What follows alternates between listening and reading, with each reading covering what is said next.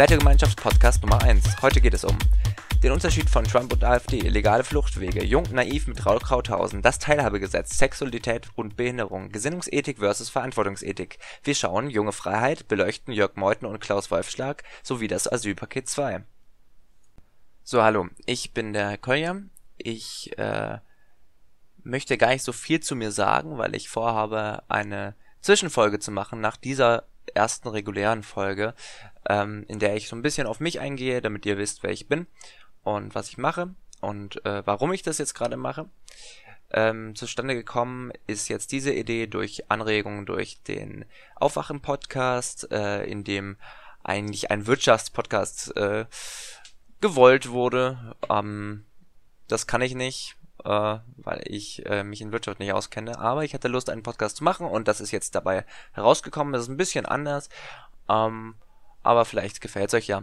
Ähm, der Name kommt, äh, glaube ich, aus einer Folge Logbuch Netzpolitik, äh, in der äh, Dinos oder Tim vorgeschlagen hatte, man könnte ja mal einen Podcast machen über ähm, mit dem Namen Wertegemeinschaft. Ja, klar, die Idee habe ich also sofort geklaut. Ist auch eine gute Idee. Äh, und eigentlich ähm, schwimmerte das dann paar Monate jetzt in meinem Kopf herum und schlussendlich hat dann der äh, Stephen Harting äh, den Politics and Media Podcast angefangen und hat so ein bisschen dafür gesorgt, dass dieses Thema dann auch wieder für mich äh, interessant wurde. Und jetzt habe ich es einfach mal ausprobiert. Ich hoffe, es gefällt euch und ähm, dann viel Spaß.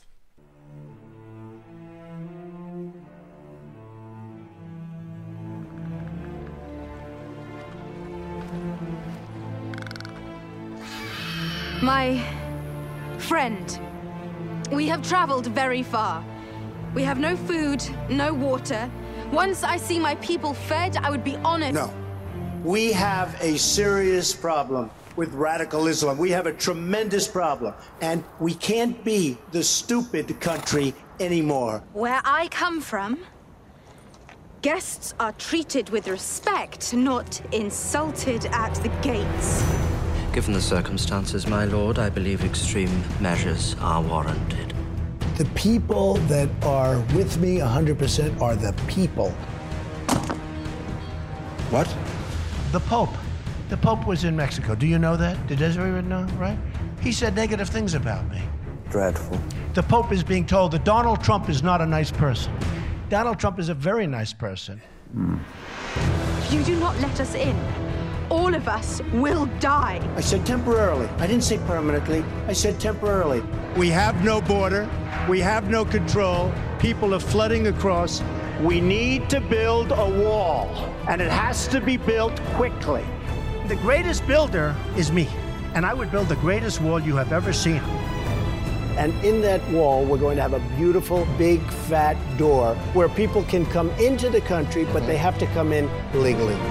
Also das ist jetzt gerade der Punkt eigentlich, wenn man das mal vergleicht, die äh, Situation ähm, in den USA mit äh, so den Forderungen von hier, ähm, da ist es ja eigentlich nichts anderes als äh, das, was die AfD gerade fordert, ähm, nämlich, dass es mit dem die irgendwie Politik machen, dass sie sagen, ja gut, es ist ähm, so, dass das alles illegale äh, Migranten sind. Und das stimmt ja leider auch, weil es gibt ja nämlich gar keine äh, legalen Fluchtrouten für Flüchtlinge, weil du kannst ähm, als Flüchtling aus äh, Syrien, wenn du aus Syrien fliehen willst, kannst du dich nicht einfach in Zug, äh, Flugzeuge setzen. Äh, das geht nicht, weil äh, das Deutschland schon lange geregelt hat, dass es Sanktionen gibt ähm, für Flugzeug und äh, für ähm, Fährunternehmen, ähm, wenn die Flüchtlinge mitnehmen. Und deswegen machen die das auch nicht. Und das ist ja der Grund, warum die jetzt auf die Boote gehen und ähm, dort äh, reihenweise ähm, sterben. Ähm, weil du halt als Nicht-EU-Bürger ein Visum brauchst, äh, um in die EU zu kommen.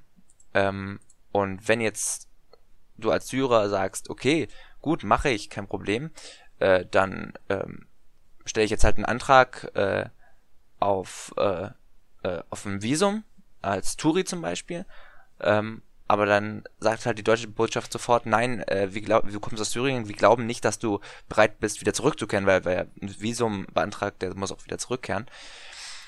Und ähm, ja, ich habe ja vorhin gesagt, dass es kaum Wege gibt, eigentlich äh, legal nach Europa zu kommen, aber das stimmt nicht. Also es, es gibt eine Möglichkeit, die ist, äh, wenn du ähm, Familienangehörige in Deutschland schon hast, ähm, dann können die, äh, ähm, die Leute, die schon hier leben, sozusagen für die neuen Ankömmlinge bürgen. Die sagen dann, okay, wir übernehmen die Kosten für äh, die nachziehenden äh, Familienangehörigen im Notfall. Und ähm, dann geht es in äh, Thüringen. In Thüringen, linke äh, Landesregierung und so weiter. Ähm, da gibt es dieses Programm, das nutzen nicht besonders viele Leute, weil es einfach diese Konstellation nicht immer gibt, äh, dass Familienangehörige schon in Deutschland sind, aber das ist schon mal ein Anfang. Ähm, das ist eine Möglichkeit, wie man legal nach äh, Europa flüchten kann, weil jede andere Fluchtroute sonst ist illegal. Es geht nicht anders im Moment. Ähm, und äh, das ist eigentlich auch, also eigentlich ist die Idee ja eigentlich auch, ist die zwar gut, aber eigentlich ist sie nicht wirksam, weil ähm, du in Syrien, äh, da hast du nicht mehr wirklich die Möglichkeit zum Amt zu rennen und äh, dort dir ein Visum zu beantragen, weil die komplett überlastet sind. In Syrien und im Libanon sind die komplett überlastet. Selbst in der Türkei schaffst du es nicht, äh, gescheit äh, an die, zu den Behörden zu kommen. In Deutschland brauchst du ja selbst auch äh, Ewigkeiten schon, selbst wenn du angekommen bist, hast du ja nicht die Möglichkeit, äh, sofort allen Papierkram hinter dir zu, zu lassen. Ähm, und deswegen ist es halt auch wichtig, jetzt äh, wählen zu gehen. Ähm, wenn du solche Regelungen haben möchtest, also du kannst damit äh, äh, solche Regelungen auch auf Landesebene offensichtlich machen äh, und damit halt, okay, es sind nicht so viele Leute, ähm, die äh, das Ganze in Anspruch nehmen. Ich glaube, es waren 300, 400 Leute äh, in Thüringen, die das gemacht haben. Äh, aber es ist die einzige Möglichkeit, legal hierher zu kommen. Und das ist eigentlich, also eigentlich müsste man auch diese ganze äh, äh, Visumpflicht abschaffen für, sie, für Syrer, ähm, weil es kompletter Unsinn ist. Ich meine, fast 100 Prozent, ich glaube 99 äh, Prozent von den äh, ähm, Asylanträgen, die aus Syrien kommen, also von Syrern, ähm, die werden denen wird ja stattgegeben und äh, im Gegensatz zu der Zahl, ich glaube es waren 49 Prozent aller ähm, korrigiert mich, äh, korrigiert mich, wenn das jetzt nicht stimmt, aber ich glaube 49 Prozent, etwa 50 Prozent der ähm, Asylanträge äh, werden ja stattgegeben und 50 Prozent eben auch nicht. Aber in Syrien eben ist es überproportional so, dass es fast alles stattgegeben wird, natürlich, weil es verdammt nochmal ein Bürgerkriegsland ist. Also ich finde, so, die Visumpflicht sollte man auf jeden Fall abschaffen für äh, Syrien man kann ja trotzdem jetzt noch Kontrollen durchführen und so weiter. Das heißt ja nicht, dass jetzt auf einmal äh, ISIS hier wüten kann, wie sie wollen, äh, nur weil wir die Visumpflicht abschaffen, das ja. Also wir hören uns jetzt mal noch den Clip fertig an, äh, den ich übrigens ziemlich feier. Äh, sonst hätte ich den jetzt auch nicht reingenommen. Und äh, ja, dann sage ich vielleicht nochmal kurz was dazu und dann gehen wir zum nächsten Thema. I don't think they like me very much. This country needs somebody that's a deal maker. I'm giving you Commander Greygard. No deals. No deals. We don't make deals. Not with anybody. We don't make deals. You mistake me, my lord. That was a command. No, no, no, no. Excuse me. Just so you understand. We need people that know what they're doing. We don't need babies. Are you refusing to obey my order? Yeah. Uh, by the way, I never. You, I think you could say that. Yeah. Ollie, bring me my sword. They laugh at us. Our enemies laugh at us. But they say waterboarding and they chop off heads. They think we are so stupid. You have no idea. I've Much liked my head. I don't want to see it removed just yet. I would bring back waterboarding, and I'd bring back a hell of a lot worse than waterboarding.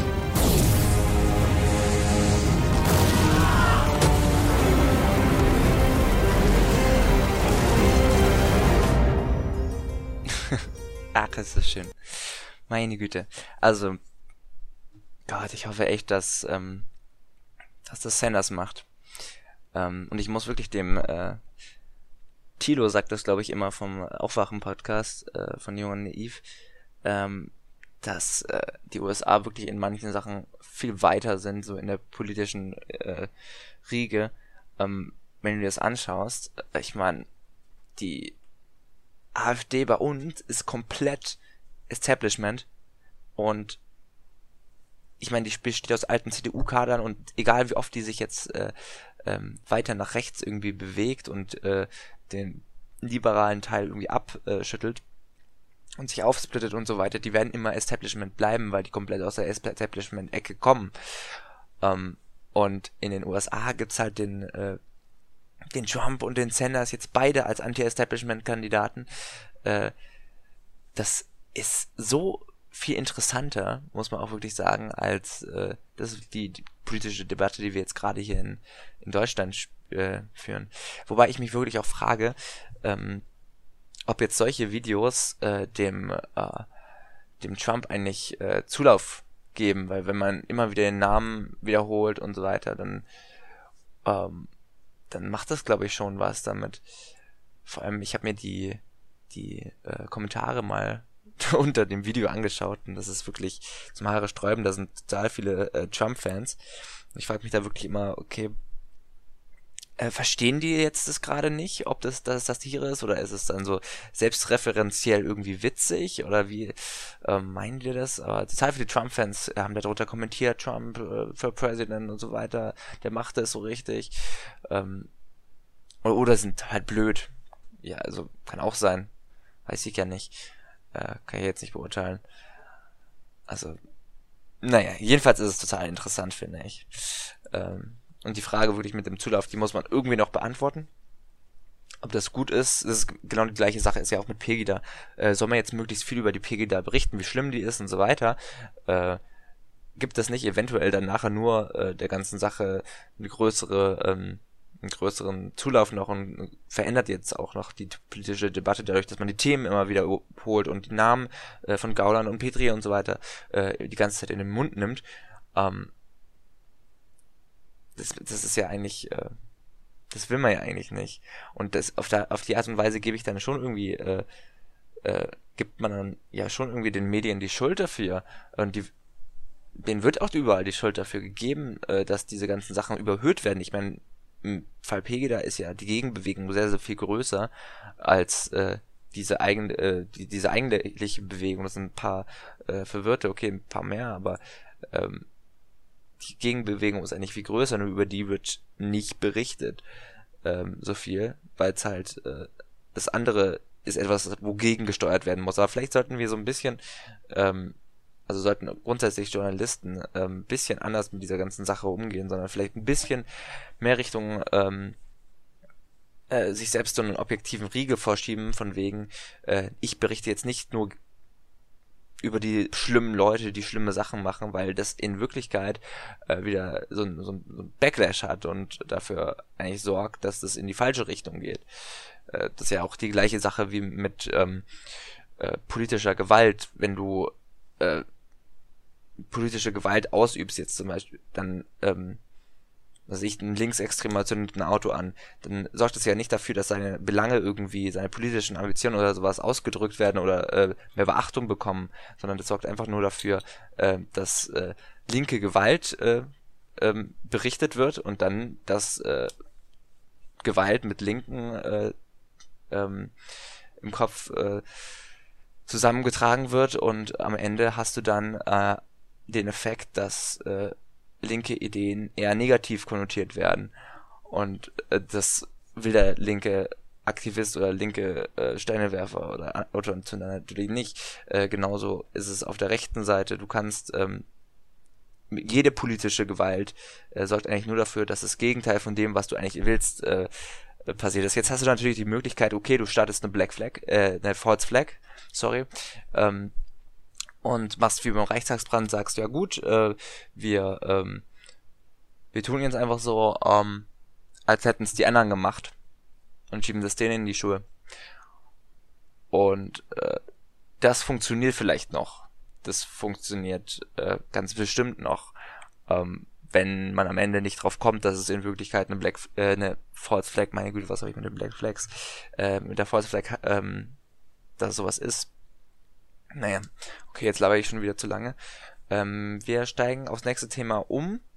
Äh, da geht's um den äh, Raul äh, Krauthausen. Der hat nämlich äh, ein Interview ähm, gegeben an äh, den Tilo Jung von Jung und Naiv. Und äh, ich finde, der sagt da ziemlich viele ganz interessante Sachen. Das Video ist leider äh, nur eine halbe Stunde lang. Ich hätte es mir länger gewünscht, aber man findet zum Glück noch genügend anderes Material. Und jetzt zeige ich einfach mal ein paar Szenen daraus. So, eine neue Folge Jung und Naiv. Wir sind in Berlin. Und wo sind wir hier?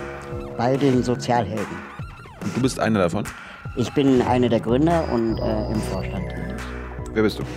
Mein Name ist Raul Krauthausen, komme eben aus Berlin und setze mich mit dem Verein Sozialhelden mit meinen Kollegen für die Rechte von Menschen mit Behinderung ein. Aber es gibt immer noch sehr, sehr starke institutionelle Diskriminierung von Menschen mit Behinderung. Und das ist gerade das aktuelle Thema, dass wir in Deutschland kein Teilhabegesetz haben, ähm, weil es nämlich so ist, dass wir äh, Menschen mit Behinderung, die im Alltag auf Unterstützung angewiesen sind, ähm, die dann oft vom Sozialamt bezahlt wird, äh, nichts sparen dürfen und nicht äh, mehr als den doppelten Hartz-IV-Satz verdienen dürfen, egal wie, wie, wie viel wir arbeiten.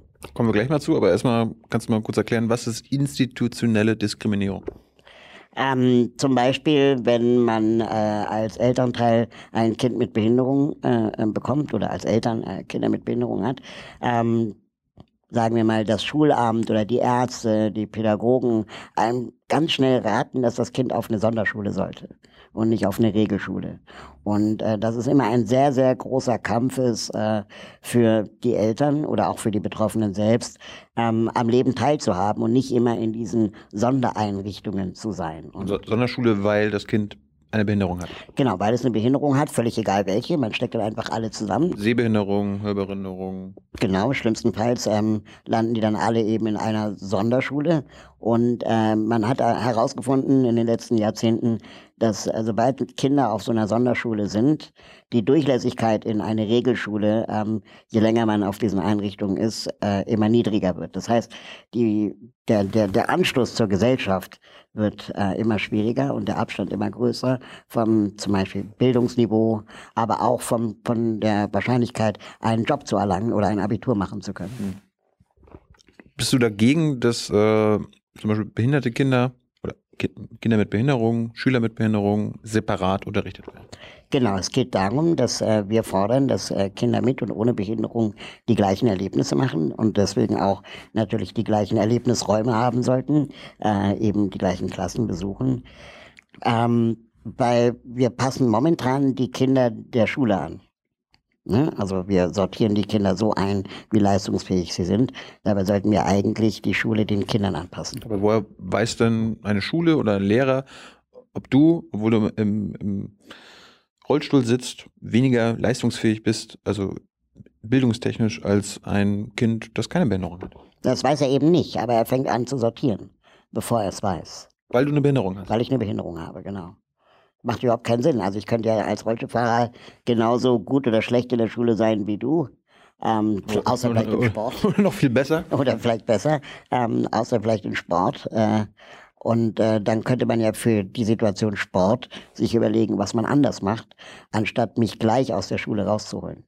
Also jetzt erzählt ähm, der Raul noch mal kurz ein paar Anekdoten aus seiner Kindheit, wie es so für ihn war, was äh, ziemlich interessant ist auf jeden Fall. Ähm, äh, für den Podcast aber ist gerade ein bisschen unnötig. Deswegen schneide ich das raus und dann springen wir direkt zum nächsten Thema. Aber ähm, diese institutionelle, institutionelle Diskriminierung geht natürlich weiter. Ne? Also ähm, es gibt viele Kinder mit Behinderungen, die auf Schulen gehen, äh, sogenannte Förderschulen oder Sonderschulen, wo dann zum Beispiel gar kein Abitur möglich ist, obwohl sie in der Lage wären, ein Abitur zu machen. Und das Gymnasium hat dann zum Beispiel Treppen und keinen Aufzug und dann kann halt der Rollstuhlfahrende Schüler nicht rein. Ähm, und dann kann halt kein Abitur machen. Und dann wird es auch nicht umgebaut oder irgendwie sich überlegt, was man machen kann, sondern geht es einfach nicht. Also, wenn ich mich erinnere, wie es bei mir in der Schule war, da wurden auch, da gab es auch eine Sonderschule in der Stadt. Genau, aber in deiner Klasse gab es keine Menschen mit Behinderung, richtig? Nee, ne, die sind ja in die Sonderschule Genau. gekommen. Und das ist halt absurd, weil wir haben, ähm, wir beschulen ja Jungs und Mädchen gemeinsam, ne? Wir beschulen äh, Deutsche und Nicht-Deutsche gemeinsam. Ähm, Und jeder Zehnte in unserer Gesellschaft hat eine Behinderung, aber nicht jeder Zehnte in unserem Freundeskreis ist behindert. Das heißt, irgendwo müssen die ja sein. Und das Versteckt, versteckt ihr euch? Wir werden versteckt. Also wir werden in Sondereinrichtungen versteckt. Wir werden ähm, äh, in, in Behindertenwerkstätten beschäftigt. Äh, wir werden äh, in Heime gepackt, weil wir sonst zu teuer sind, wenn wir alleine wohnen wollen. Das wird natürlich nie so böse gesagt, aber es wird einfach durch Behördenbeschlüsse oder Behördenmitarbeiter, die auch Angst haben, äh, da äh, ihre eigenen Kompetenzen zu überschreiten oder keine Erfahrung haben, was es für Gesetze gibt, auch mal was ähm, auszuprobieren. Ähm, und natürlich immer der Kostenvorbehalt, also dass man Angst hat, die behinderten Menschen kosten zu viel Geld. Weil ob ich in einem Heim lebe oder zu Hause, wären ja so oder so Kosten. Ob ich arbeiten gehe oder RTL 2 gucke, ähm, wären wahrscheinlich auch die gleichen Kosten an Assistenz. Das heißt, es würde nichts ändern, wenn ich wenig oder viel arbeite.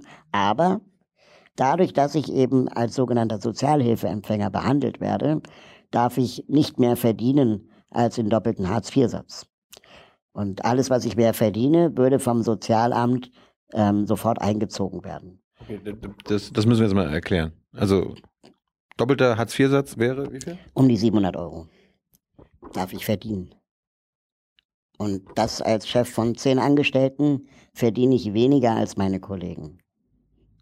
Aber du musst auch deine Miete, also die Miete übernimmt das Sozialamt. Nee, die Miete ähm, äh, kommt da noch oben drauf. Ähm, aber ich kann jetzt zum Beispiel äh, keine großen äh, Bausparverträge abschließen, keine Lebensversicherung abschließen, keine Rentenversicherung abschließen. Ähm, ich kann nicht sparen. Urlaub, also auf den Urlaub sparen wird extrem schwierig. Und äh, 700 Euro klingt jetzt erstmal viel Geld so zu haben, ähm, wenn die Miete da nicht mit drin zählt. Aber das ist halt extrem schnell weg. Ne? Ich muss Bahn fahren. Ähm, ich habe natürlich auch einen Computer und ein Mobiltelefon nötig. Ähm, ich kann mir auch äh, kein Auto leisten. Ähm, ich kann gar, weil ich es gar nicht sparen kann. Weil du behindert bist, darfst du nicht mehr als den doppelten Hartz-IV-Satz im Monat verdienen. Genau, völlig unabhängig, wie alt ich bin. Ähm, das heißt, das geht bis ich praktisch in Rente gehe, so weiter. Und ich steuere auf Altersarmut zu, weil ich eben auch keine Rücklagen bilden kann, so wie du vielleicht. Und ähm, ein Hartz-IV-Empfänger im Idealfall, das vielleicht eher eine temporäre Situation ist und irgendwann vielleicht hoffentlich äh, ähm, äh, mehr verdienen kann. Ähm, aber bei mir ist es halt immer so. Und wenn ich jetzt zum Beispiel heiraten würde, mein Freund oder meine Freundin, dann ähm, würde das bedeuten, dass er oder sie mit ihrem oder seinem Einkommen auch haften würde. Das heißt, zusammen dürften wir nicht mehr sparen als 3200 Euro. Ähm, und alles, was darüber hinausgeht, inklusive Eigentum, wie ähm, wenn wir ein Haus besitzen würden oder so, würde ähm, dann das, der Sozialstaat einziehen. Stimmt, du kannst dir eigentlich gar kein Haus kaufen oder so. Nee, man sollte mich auch nicht heiraten. Das ist einfach eine tickende Zeitbombe. oder man muss arm sein, um mich heiraten zu wollen. Und das ist das Gesetz. Das ist das Gesetz und das fordern äh, über 300.000 Menschen äh, mit Behinderungen, die in Deutschland auf Assistenz angewiesen sind, dass ähm, das Gesetz geändert wird. Und da spricht man vom sogenannten Teilhabegesetz. Ähm, der, der, die Bundesregierung hat versprochen, noch in dieser Legislaturperiode sich äh, dieses Themas anzunehmen. Aber das, was man jetzt durchsickern hört in den Gesetzesvorhaben, äh, die da ähm, schon rumgeistern, ist, dass es alles unter einen Kostenvorbehalt gestellt wird. Das heißt, man mhm. ändert es nur, wenn es nicht mehr kostet als vorher. Oh Und ähm, dieses Mehrkosten ist natürlich das große Problem, weil ähm, das klingt dann vielleicht als Zahl erstmal besser, ist aber de facto keine wirkliche Verbesserung. Jetzt wollen Sie es anders berechnen und es würde dann ähm, zum Beispiel bedeuten, dass es dann nicht mehr durch das Einsenden meiner Kontoauszüge belegt wird, wie viel Geld ich verdiene, sondern am Ende durch die Einkommenssteuererklärung. Aber das, was eingezogen wird, ist genau das Gleiche. Ich verstehe jetzt gerade nicht, wo da die Mehrkosten entstehen sollen, wenn du mehr verdienen darfst. Ähm, die Kosten bleiben doch dieselben für die, für die Assistenz. Richtig. Ähm, aber sie haben halt zum Beispiel Angst, dass es da angeblich eine oder vielleicht eine Dunkelziffer gibt von Menschen, die aufgrund dieser Regelung ah. noch gar keine Assistenz beantragt haben. Uh. Ja. Und, ähm, Kennst du solche Menschen? Kannst du das kenne, bestätigen? Ich kenne, kenne, persönlich solche Menschen nicht, ähm, weil es auch. Ich warte jetzt mal auf den Start, bis er das jetzt äh, ändert. Dann hole dann, erst dann hole ich mir die Hilfe, die ich brauche. Dann mache ich den dicken Reibach, genau. Und das Problem ist ja, dass wir Menschen mit Behinderung immer als äh, Menschen gesehen werden, die ähm, nachweisen müssen, dass sie wirklich behindert sind. Ja, also bei mir kommt jedes Jahr das Sozialamt vorbei und äh, macht eine Bestandsaufnahme und fragt mich jedes Mal, ähm, wie mein Stuhlgang ist, äh, ob ich laufen kann, ähm, äh, ob ich eine ausgelebte Sexualität habe und ähm, ob ich denn wirklich jetzt noch sechs Stunden Assistent morgens und jeweils abends brauche oder ob man da nicht noch mal irgendwie was drehen kann. Die dürfen dich über dein Sexleben befragen. Ja, also dürfen, keine Ahnung, sie machen es Tun halt. Sie tun es, ja. Das ist schon wieder so eine Sache, ich meine, was soll das? Was soll das? Das ist äh, kompletter Unsinn und auch komplett diskriminierend, wenn du, ähm, ich meine, niemand anderes hat das Recht, außer du, so, ähm, deine, also du musst das Recht haben, ähm, zu, se- selbst zu entscheiden, wem du deine äh, ähm, Sexualität äh, mitteilst und wem nicht. Das ist, sollte auf keinen Fall jemals äh, Sache des Staates sein. Und ähm, irgendwie, irgendwie zeigt das wohl, dass ähm, überhaupt so das Thema äh, Sexualität und Behinderung oder äh, Sexualität von Menschen mit Behinderung, äh, dass das komplett äh, äh, tabuisiert wird irgendwie beim äh, in unserer Gesellschaft. Ich meine, nicht nur, dass das jetzt komplett mich mich von den Socken gehauen hat, was was der Raul, der jetzt gerade eben äh, gesagt hat. Ähm, er hat auch auf seinem äh, Blog einen äh, Artikel äh, geschrieben und da hat er einfach mal mit, äh, mit so ein paar Vorurteilen äh, aufgeräumt. Ähm, da sind ziemlich viele ähm, Statements, zum Beispiel äh, das Vorurteil, dass äh, behinderte Menschen asexuell wären, das stimmt natürlich nicht. Ähm, dass es äh, natürlich auch so ist, dass behinderte Menschen es trotzdem vielleicht mögen, an Stellen angefasst wer zu werden, wo sie vielleicht gelähmt sind oder wo sie theoretisch nichts fühlen können. Ähm, beschreibt dann nochmal ähm, Dinge wie, äh, dass ähm, ein großer Teil der äh, Sexualität natürlich im Hirn stattfindet. Ähm, und er erinnert dann nochmal, was ich ganz, ganz toll fand. Äh, ich glaube, ich kann das nicht ein, reinschneiden, aber ähm, erinnert an die Szene aus ähm, na, na, na, wo ist denn der Film? Ziemlich beste Freunde. Ähm, wo der äh, ähm, Mann im Rollstuhl ähm, sagt, dass er einfach es mag, das äh, an den Ohren zu, gestreichelt zu werden, weil es eine erogene Zone ist und so weiter. Und das fand ich, das fand ich so, so, so, so wunderschön, die Szene. Ähm, weil es einfach wirklich sehr aufräumt. Also wenn, ich packe den Link, äh, ich pack tausende Links in die äh, Beschreibung, dann könnt ihr äh, euch das nochmal ansehen. Und äh, dann lasse ich noch ein paar Clips von dem Interview laufen. Und ähm, die Termine werden dann super kurzfristig vereinbart und dann muss man halt zu Hause sein, so mittags um eins. Als ob ich nicht arbeiten würde. Und man geht einfach davon aus, dass Menschen mit Behinderung nicht arbeiten. Und ähm, es gibt in der Datenbank auch gar kein Häkchen. Herr Krauthausen hat Glasknochen, das wird sich nie ändern.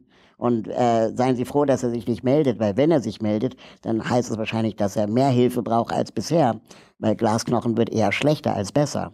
Ja, aber so prüfen Sie jedes Jahr neu und stellen jedes Mal fest, ja stimmt, er braucht es wirklich. Ich darf ja nicht privat Altersvorsorgen. Das heißt, ähm, ich, Das darf, auch nicht? ich darf nur riestern, aber ich darf jetzt nicht noch irgendwas Privates machen, Weil du behindert bist. weil ich behindert bin. Das wäre dann praktisch Vermögen, ja. Das darfst du noch nicht. Ich darf nicht erben.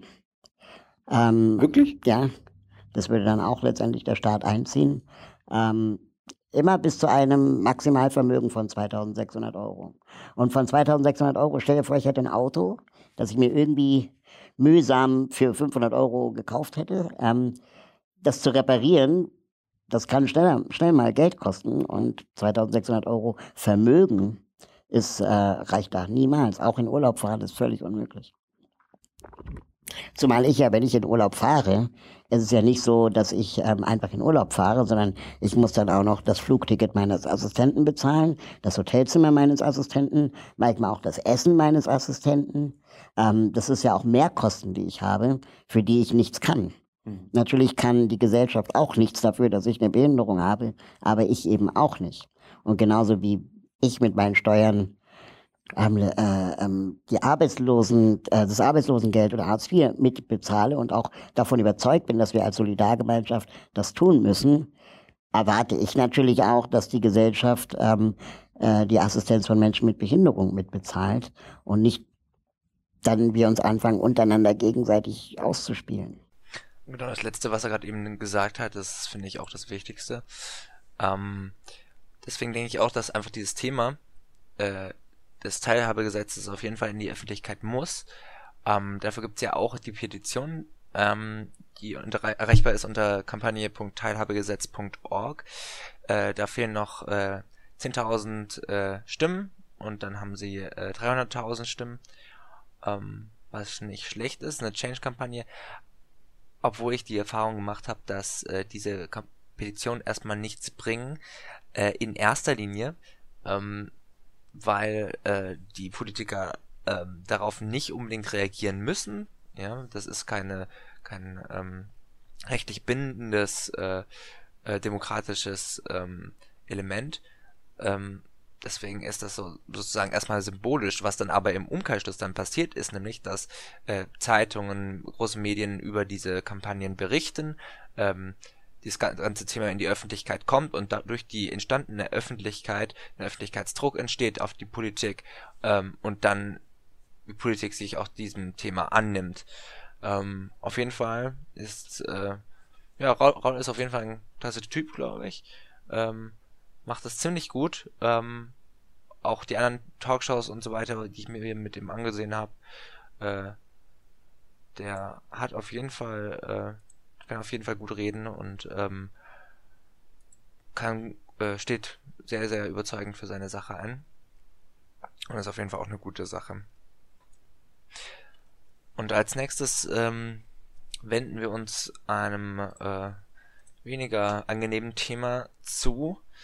Äh, und zwar zum äh, Jörg äh, Meuthen. Äh, das liegt einfach daran, dass ich bei mir zu Hause ist jetzt die Wahlberechtigung ähm, zu Hause eingeflattert äh, mit der Post und äh, ich darf am 13. März ähm, meinen Landtag in Baden-Württemberg wählen. Und äh, dieser Jörg Meuthen, der stellt sich für die AfD auf. Und äh, das, äh, da wollte ich mir einfach mal anschauen, okay, was ist das so für ein Typ? Und dafür habe ich mir äh, eine 40 Minuten lange äh, Dokumentation, äh, könnte man, ja, Werbefilm, kann man sagen, ähm, von der Junge Freiheit. Dieser rechte, komische ähm, Ding gegeben. Es war anstrengend. Und äh, jetzt möchte ich euch mal so ein bisschen erzählen, was da drin vorkam. So, dann kommt jetzt gleich der erste Clip. Und wir schauen mal, ob die junge Freiheit hier äh, fair äh, berichtet oder ob sie vielleicht ein bisschen parteiisch ist. Schauen wir mal. Die Bundeskanzlerin ist eine Katastrophe und hilft uns natürlich, aber Sie müssen schon eigene politische Meinungen äußern, Sie müssen eigene Verdienste auf die Waagschale bringen. Nur die Dummheit der Bundeskanzlerin ähm, bringt uns nicht die Stimmen für die AfD. Das funktioniert nicht. Das erfordert Mut, auch unbequeme Dinge zu tun. Das fordert auch die Bereitschaft, unerfreuliche Fernsehbilder zu zeigen wenn Menschen an der Grenze ab, äh, abgelehnt werden. Aber wir kommen nicht um ihnen das zu tun. Politik ist Verantwortungsethik oder sie ist verantwortungslos. Verantwortungsethik oder verantwortungslos. Einer von vielen klugen Sätzen, die so gar nicht passen ins Bild der Nazi-Propaganda, das von der AfD gezeichnet wird.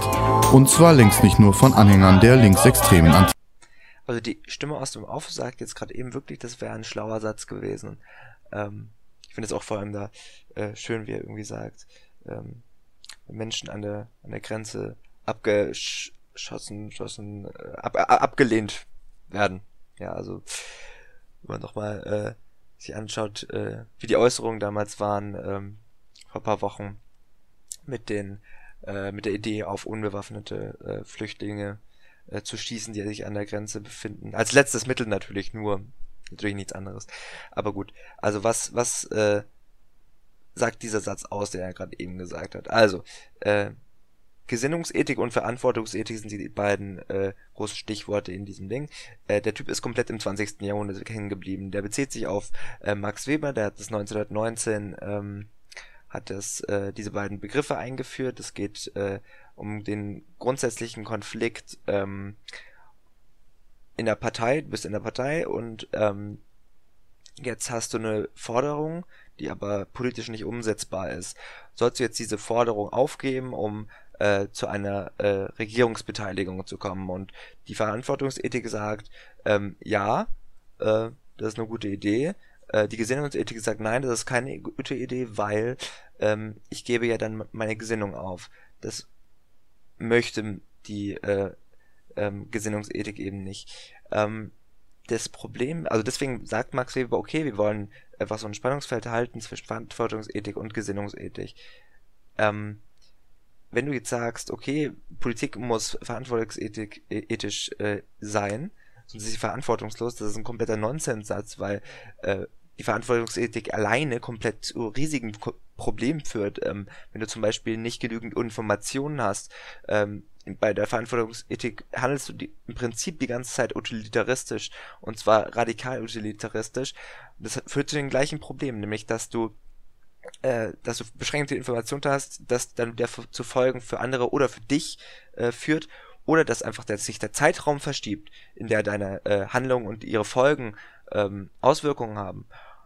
Also dieser Satz, der ist äh, irgendwo zusammenkoppelt. Ich weiß nicht, vielleicht weiß, weiß er auch über die Bedeutung äh, und die Herkunft des Satzes, aber der äh, die Stimme aus dem Off offensichtlich nicht, weil es ist einfach kein schlauer Satz, wenn du sowas sagst. Das ist einfach nur Bullshit. Das ist einfach nur Bullshit. Also, ähm, naja. Immer ähm, konsensorientiert. Ähm, Diskussionen sind zugelassen. Also einfach basisdemokratisch. Es sind keine No-Gos, äh, gibt's nicht. Also wird alles ausdiskutiert. Also hier wird jetzt nochmal ähm, der Herr von verschiedenen Menschen beschrieben und ähm, natürlich nur Positives. Ähm, und ähm, schön äh, finde ich hier, ähm, dass offensichtlich die Vor in einer Partei wie in der AfD eine Vorstellung von äh, konsensorientierter und basisdemokratischer ähm, äh, Miteinanders äh, offensichtlich so aussieht, dass es einen Menschen gibt, der oben sitzt und der lässt diese ganzen Sachen zu. Ähm, dass das vielleicht schon gerade ein systemisches Problem ist oder ein systematisches Problem ist, das vielleicht, vielleicht beheben sollte, äh, wenn man überhaupt in einer demokratischen äh, Grassroot-Kampagne äh, überhaupt drin sein will ähm, und nicht so ein elitäres äh, Establishment-Scheiß-Ding äh, abziehen will, was man äh, schon seit Ewigkeiten macht, ähm, das äh, kommt der Frau offensichtlich nicht in den Sinn.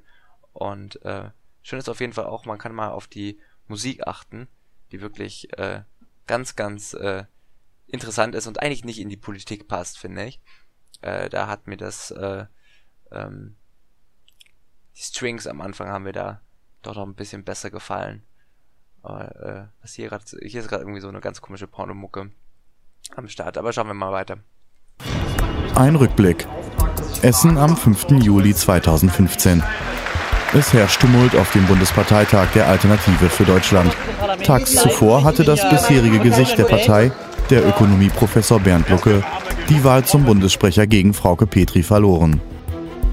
Sein Weckruf, ein Verein innerhalb der Partei, ist gescheitert. In den folgenden Tagen werden Lucke und viele seiner Anhänger die AfD verlassen.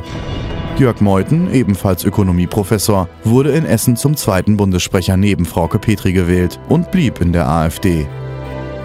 Warum eigentlich?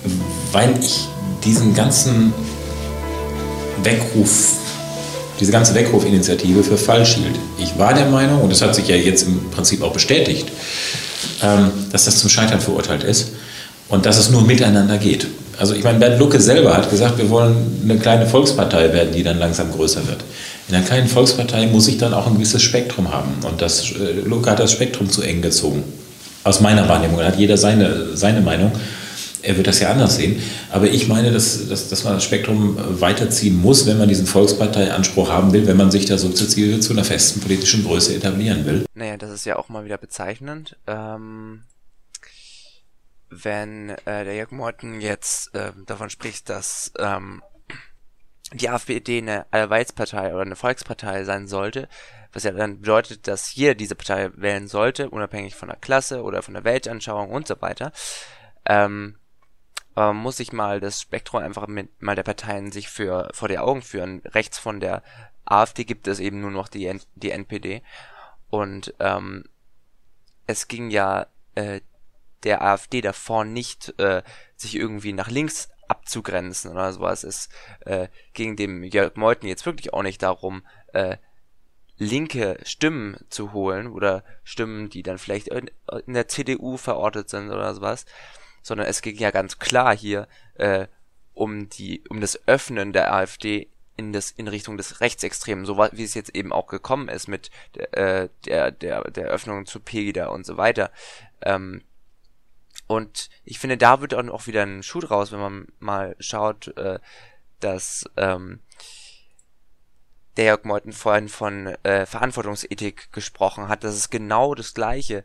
Äh, er benutzt einfach ähm, den, äh, die Rechtsextremen in Deutschland dafür, um äh, selbst äh, in Re Regierungsposition zu kommen äh, und geht da absolut op opportunistisch vor. Das Problem an so einer ähm, Handlungsweise ist natürlich, dass man nicht wirklich weiß, äh, von welchen Motiven er in Wirklichkeit getrieben ist. Ob er, weil er ja offensichtlich kein Gesinnungsethiker ist, bedeutet das auch, äh, dass ich nicht weiß, äh, mit welchen äh, eigenen Ambitionen er eigentlich rangeht. Will er einfach nur Macht oder äh, hat er wirklich irgendwelche Vorstellungen?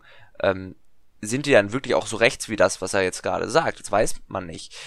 Ähm, ich meine, der äh, Lucke, den ich ja wirklich nicht mag und der auch wirklich kein äh, Linker ist, der hat sich ja, äh, hat ja dann die äh, Initiative Weckruf 2015 ähm, gegründet, äh, also diese Sache mit dem Verein in der Partei und so weiter, ähm, hat dann noch den Henkel da, dazu geholt, ähm, und die haben sich ja dann ausgesprochen gegen äh, diese ganzen rassistischen ähm, Tendenzen in ihrer Partei. Ähm, die waren am Anfang noch ziemlich vorsichtig und äh, jetzt aber im Nachhinein ähm, hat jetzt zum Beispiel der Henke, äh, äh, also der auch AfD-Mitglied war und Unterstützer, ähm, der hat dann gesagt, ja, wir haben ein richtiges Monster erschaffen und äh, die AfD ist zu einer NPD, NPD Light geworden, vielleicht ist sie sogar identisch mit der NPD. Und ähm, naja, ich äh, insofern glaube ich denen schon. Ja. Äh, und ähm, vielleicht haben wir auch so ein bisschen jetzt aufgedröselt, ähm, was so, so die die Sachen sind, die Jörg Meithen eigentlich äh, transportieren will, beziehungsweise was er wirklich sagen will. So, jetzt möchte ich mal, dass äh, ihr darauf achtet, ähm, wie der nun vorkommende Herr ähm, vorgestellt wird und äh, was für äh, was ihr nach diesem Clip denkt, wer diese Person ist. Ja, ob die vielleicht unabhängig von der äh, Jungfreiheit operiert, äh, ob er ein unabhängiger Experte ist oder naja, und danach werde ich mal meine äh, meine geistigen Ergüsse dazu äh, herausgeben. Wir treffen den Politikwissenschaftler Dr. Klaus Wolfschlag, der für uns die Berichterstattung großer Leitmedien über die Alternative für Deutschland analysiert hat. Er bestätigt den Eindruck, den Mitglieder und Anhänger der Partei immer wieder zum Ausdruck bringen. Ja, selbstverständlich ist es erkennbar, dass die AfD in den Medien äh, negativer dargestellt wird als etwa die Linkspartei. Also die ähm, Kommentare sind doch ähm, äh, deutlich ähm, tendenziöser über die AfD als ähm, gegenüber den Grünen oder einer anderen linken Gruppierung. Festmachen lässt sich das natürlich auch an, an Begriffen wie Hetze oder an äh, Personalisierungen, Frauke Petri tobt äh, oder dergleichen. Das sind eben äh, Dinge, die, also negative Zuschreibungen, die äh, bei anderen Parteien nicht so stattfinden. Negative Zuschreibungen in Form von Wörtern oder wie in diesem Beispiel in Form nachteilhafter Bilder. Es ist natürlich eine der Strategien, die AfD negativ darzustellen, sie auch mit negativen Bildern zu verbinden. Also das bedeutet, dass man Frauke Petri zum Beispiel nimmt, wie sie den Mund aufreißt und äh, die Stirn runzelt oder irgendwelche aggressiven Gesten mit den Fingern macht. Das ist eigentlich ein sehr gängiges äh, Muster. Es gibt ja Umfragen, nach denen äh, Journalisten zu drei Vierteln äh, sich links der Mitte verorten. Also ein weit größerer Prozentsatz als die Normalbevölkerung. Und dass da die AfD jetzt nicht auf besondere Liebe ähm, trifft, das ist sicherlich daraus ähm, ableitbar. Oh cool, perfekt. Das freut mich. Eine Experte, eine Experte. Ähm, was jetzt nicht gesagt wurde, ist, dass äh, der Herr St ein Stammautor äh, für die junge Freiheit ist. Ähm, ich habe mir jetzt überlegt, dass ich mir jetzt einfach den Wikipedia-Artikel mal außen vor lasse ähm, und mir einfach versuche, selbst ein Bild zu machen, weil ich weiß, dass äh, Wikipedia-Artikel nicht unbedingt immer fair sind. Also habe ich mir ähm, mal seinen Blog angeschaut, ein paar Artikel, die er veröffentlicht hat. Ähm, auf seinem Blog meinte er übrigens, er habe nur ganz wenige Artikel in der Jungen Freiheit veröffentlicht und die hatten auch nichts mit Politik zu tun. Und deswegen habe ich mir was angeschaut, ob das stimmt. Da waren auch ein paar neue äh, Sachen dabei.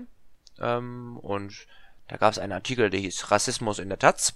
Das hört sich auch noch halbwegs äh, nachvollziehbar an und äh, die Ausführungen sind so okay, ja, gut, kann man auch noch irgendwie folgen und dann irgendwann dazwischen fällt dann so ein Satz wie ähm, nun ist in kritischen konservativen Kreisen seit langem bekannt, dass Antirassismus nur ein Codewort Wort für äh, Rassismus gegen Weiße ist.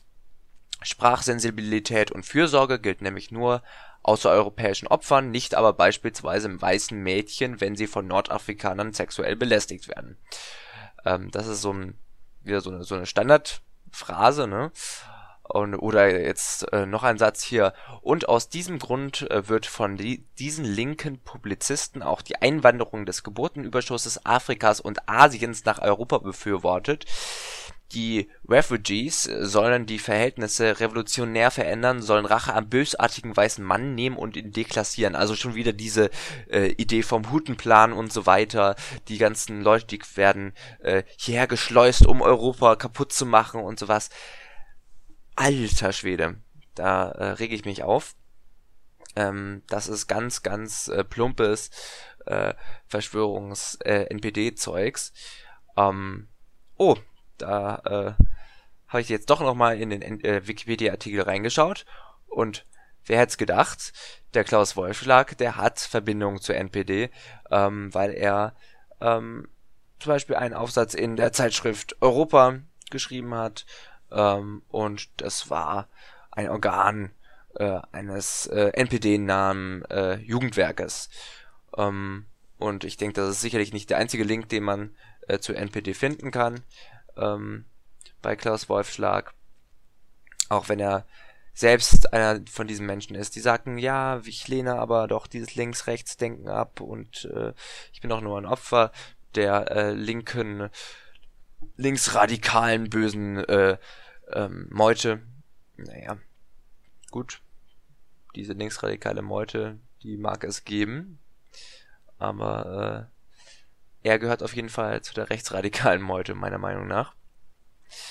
Und ich finde es auch schön, wie er dann sagt, ja, äh, die Petri, die wird dann so falsch dargestellt und mit aufgerissenen Mündern und so weiter. Und dann denke ich mir, Mensch, die junge Freiheit macht genau das. Äh, Pinius macht das genauso. Äh, die einfach alle, alle äh, Blogs, alle rechtsradikalen äh, Blogs, äh, die ich so hin und wieder mal ansurfe, ähm, die machen genau das. Die äh, versuchen mit allen möglichen Mitteln äh, Personen in den Vordergrund zu stellen oder Gefühle. Äh, es geht bei denen nicht um äh, um Journalismus, der irgendwie die Tatsachen begründet, sondern es geht um Gefühlsjournalismus, um solche Sachen. Ähm, sonst könnte man ja auch gar nicht über solche Sachen wie Köln äh, an Silvester schreiben. Ähm, weil es einfach bis heute, beziehungsweise jetzt bis vor ein paar Tagen, gar keine Daten dazu gab. Jetzt ist äh, rausgekommen, okay, äh, drei Deutsche und äh, drei Flüchtlinge waren dran beteiligt. Äh, der Rest der Leute ähm, ist gar nicht in dieses Flüchtlingsding äh, einzuordnen, ähm, weil es wohl ziemlich viele Marokkaner waren. Ähm, übrigens, äh, diese Angaben beziehen sich auf Verdächtigte. Ähm, wer dann am Ende da übrig bleibt, ist ja doch mal eine andere Frage. Aber darüber müssen wir auch gar nicht jetzt einsteigen, weil ähm, diese, diese Sache sowieso auch komplett unsinnig ist, da jetzt irgendwelche Vermutungen über Nationalitäten von irgendwelchen Tätern aufzustellen. Naja, ähm, gut, jetzt äh, kommt, glaube ich, nochmal ein Clip und äh, das ist dann, glaube ich, auch schon der letzte. Schauen wir uns das mal an. Doch, die Sorge habe ich und die habe ich in, in, in wachsendem Maße. Das wird stärker. Also die, die Debatte radikalisiert sich. Und äh, Maß, Mitte, Augenmaß gehen zunehmend verloren. Ähm, für meine Begriffe kommt, das liegt vielleicht auch an meiner Rolle, ähm, die Radikalisierung eher von der anderen Seite. Wenn die eben kommen mit Dumpbacken, Schäuble, Pack, Gabriel und wird unter Verfassungsschutzbeobachtung gestellt werden, auch Gabriel, rassistische Hetzer, Rechtsaußen, brauner Bodensatz und was nicht alles, ähm, dann erzeugt das natürlich eine Gegenreaktion, die auch äh, aggressiv ist, weil nicht jeder ist ruhig und besonnen. Und so schaukelt sich das äh, langsam hoch und das ist nicht gut. Und was viel schlimmer im Grunde genommen ist, ist, dass wir das gesellschaftlich haben. Wir haben, wir haben eine gesellschaftliche Entzweiung zwischen einerseits den, den Refugees Welcome Gutmenschen, nenne ich sie mal klischeehaft, und andererseits denen, die sagen, wir sehen das in überhaupt gar keiner Weise ein. Da findet kein Diskurs mehr statt, sondern da drischt man quasi aufeinander ein und zu Teilen, also geradezu physisch. Also wenn ich mir anschaue, wie die, wie die Bereitschaft ähm, auch, auch mit physischer Gewalt gegen den jeweiligen politischen Gegner, der nicht mehr als Gegner, sondern als Feind wahrgenommen wird auf einmal, äh, wie sich diese Position verschärft oder geradezu salonfähig wird, dann erschreckt mich das. Also, diese Logik, die ist relativ oft anzufinden ähm, bei AfD-Lern und ähm, noch weiter rechts außen. Ähm, die Idee, dass äh, die Bundesregierung ähm, die, äh, die Leute sozusagen eingeladen hätte, ähm, dass äh, die Bundesregierung damit äh, überhaupt äh, Flüchtlinge erschaffen hätte, dieses, diese, diese, diese, dieses, dieses Faktum, was es ja schon davor gab, äh, dass es damit sozusagen erschaffen worden wäre, ja, damit hat man ein klares Feindbild und weiß, wer die Ursache ist. Also deren Meinung nach sind die Flu Fluchtursachen ist die Einladung in Anführungszeichen der ähm, der Bundesregierung. Ähm, und äh, dass man selbst die Gegenreaktion dazu bis manchmal noch äh, gerechtfertigt bis zu den ähm, Brandanschlägen, die über über 1000 Brandanschläge letztes Jahr ähm, auf äh, äh, Flüchtlingsunterkünfte äh, und ähm, dass das dadurch gerechtfertigt wird, ähm, weil man ja nur äh, ein Opfer ist, weil man gerade nur die Gegenreaktion dazu macht, die ja normal ist. Es wird ja immer mit Natürlichkeit argumentiert. Es wird gesagt, gut, ähm, das ist Natur, das, es gibt bestimmte äh, Gesetze, nach denen die Natur läuft und ich als Mensch bin einfach so. Das ist ja auch die grundsätzliche rechte Idee. Ähm, das ist als Linker ein bisschen schwierig zu kapieren, aber die rechte Idee ist so ein bisschen, ähm, ich äh, bin, wie ich bin, mit all meinen äh, Nachteilen, mit allen meinen ähm, all meinen schlechten Angewohnheiten und ich darf aber trotzdem jetzt äh, die Welt um mich herum so verändern, dass sie für mich gut ist und dass sie nur für mich gut ist. Es, es, geht, es geht nicht darum, äh, dass sie äh, für uns alle gut wird, sondern es geht um mich und ich kann mich äh, jetzt auch noch mit anderen Leuten zusammenschließen, um unsere Interessen zu wahren. Deswegen wird ja auch oft so, so oft gesagt bei der AfD, das machen, was für Deutschland gut ist. Äh, es geht nicht darum, eine Lösung für alle zu finden, sondern es geht darum, eine Lösung für Deutschland zu finden. Im Moment äh, fischen sie dabei noch am rechten Lager, indem sie sagen, okay, äh, wir suchen nicht nur eine Lösung für Deutschland, sondern wir ziehen den Kreis enger und sagen, äh, wir suchen erstmal nur eine Lösung für Deutsche. Und äh, man kann in diese, diese Spirale natürlich immer noch weiter runtergehen, ähm, bis man halt den, den letzten Menschenfeind äh, irgendwie mit ins Boot gezogen hat. Ähm, nun ja. Ähm, es war übrigens nicht die letzte. Es kommt äh, jetzt noch was. Äh, ein sehr, sehr toller Clip, äh, finde ich. Ähm, dem, in dem sehr, sehr viel Wahres drin steckt. Jetzt, ich habe ziemlich viel rausgeschnitten, da waren jetzt ähm, große, äh, große Sachen über den, äh, den Hutenplan im Prinzip, also äh, dass das alles gewollt ist und dass die äh, Flüchtlinge hierher kommen und militant sind und unsere, unsere armen Frontex-Zäune runterreißen und alles kaputt machen und so weiter und dass ja nun junge Männer sind, also diese ganzen Standardsachen äh, wurden jetzt nochmal abgespult. Ähm, aber als nächstes kommt jetzt mal ein sehr, sehr, eine sehr, sehr wahre Aussage ähm, von unserem, ähm, naja, von unserem äh, Beobachtungstierchen äh, gerade.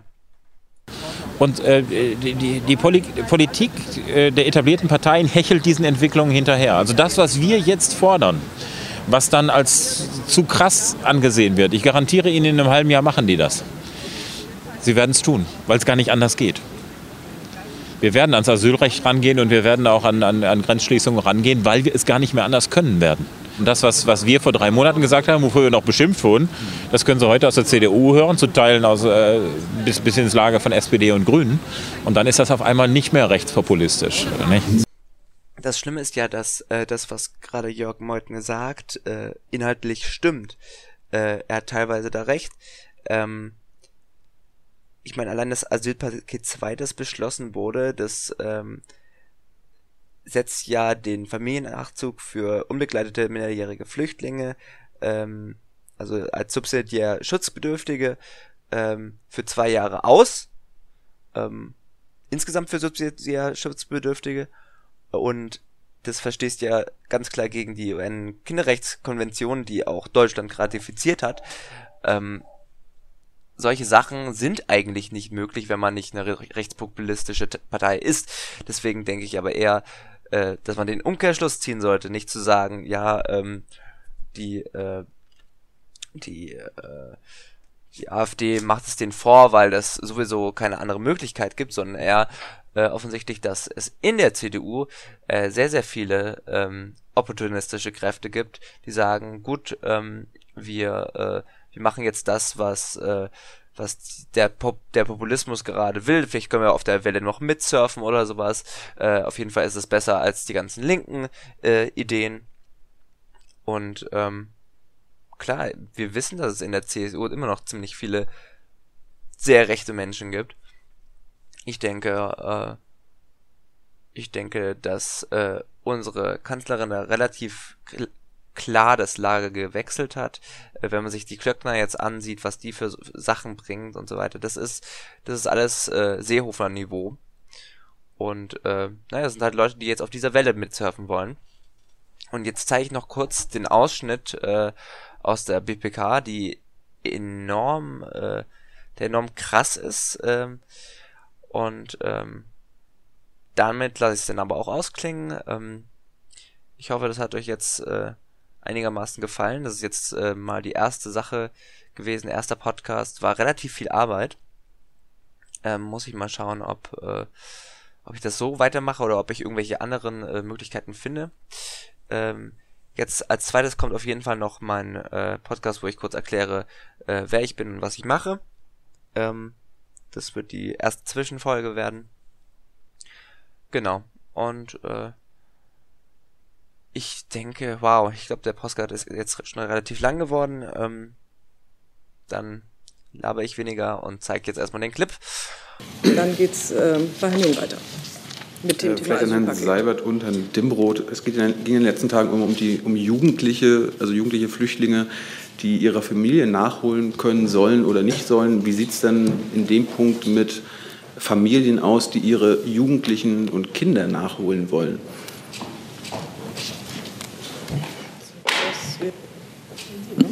Ja, vielen Dank für, für Ihre Frage. Äh, Sie kennen den äh, Kabinettbeschluss von vergangenem Mittwoch zur Umsetzung des sogenannten Asylpakets 2. Da ist eine Regelung enthalten zum äh, Ausschluss des Familiennachzugs für subsidiär Schutzbedürftige für zwei Jahre. Und der steht so, wie er da in dem Beschluss steht, für sich und bedarf dann auch keiner weiteren Auslegung.